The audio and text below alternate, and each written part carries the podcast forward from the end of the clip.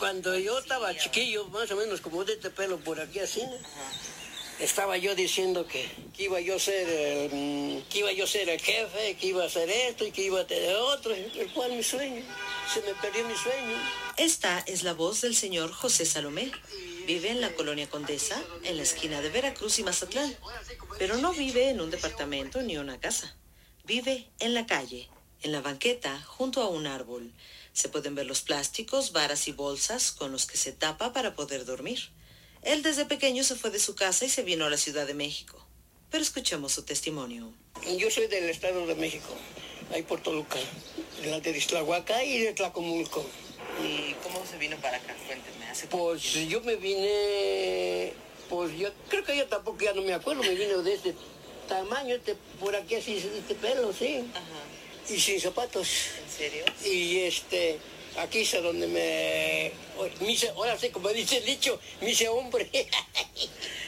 y después, que, vino aquí y qué ha hecho en... Y después, cuando ya tenía yo, pues sí, ya estaba yo pollo como pollo, me comencé a trabajar en las obras.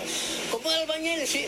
Luego de allí, pues la verdad, pues ya no pude hacer nada porque me faltaba un poco de leer, de saber leer. ¿A qué se dedica? Estoy, estoy juntando botellas y ahorita acaba de vender mi lata y unas botellas.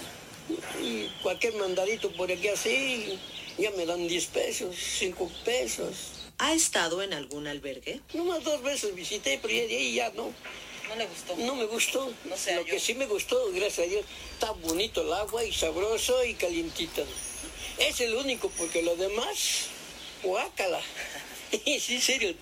Y dice, y luego dice el gobierno que, que, que, porque está, está limpiecito, buena comida. Y pues, no, señor, yo lo conozco y sé, está muy feo, muy feo. ¿Sabes qué dan? una tacita de café, margoso. Te dan un bolillo. Eso, nada más eso. Luego ya como las 12, te dan un arroz y dos blanquillos, una tortilla y tu agua, una agua así. Nada más. Y luego ya de la una para adelante, pues ya, esa ya es la cena, eso ya.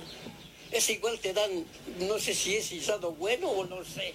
¿Cuál es su estado de salud? Tengo gotas, tengo lácteo dúrico, tengo riumas, eh, me duelen los huesos, debe ser por el frío, ya sabe usted, porque hay frío, hay caliente, hay frío, hay todo eso. Si a uno de nosotros nos preguntaran qué deseo pediríamos, la mayoría contestaríamos dinero, casas, viajes o ropa, pero el señor Salomé pediría lo siguiente. Pues que me compusiera todo. para poder yo trabajar o para correr o X cosas, ¿no?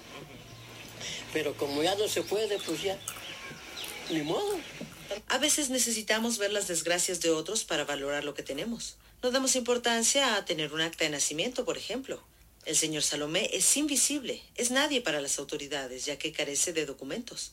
No sabe dónde quedaron, pues desde chico salió de su casa para no regresar. Este es el primer caso que presentamos en reportajes especiales de enfoque dedicados a indigentes en la Ciudad de México.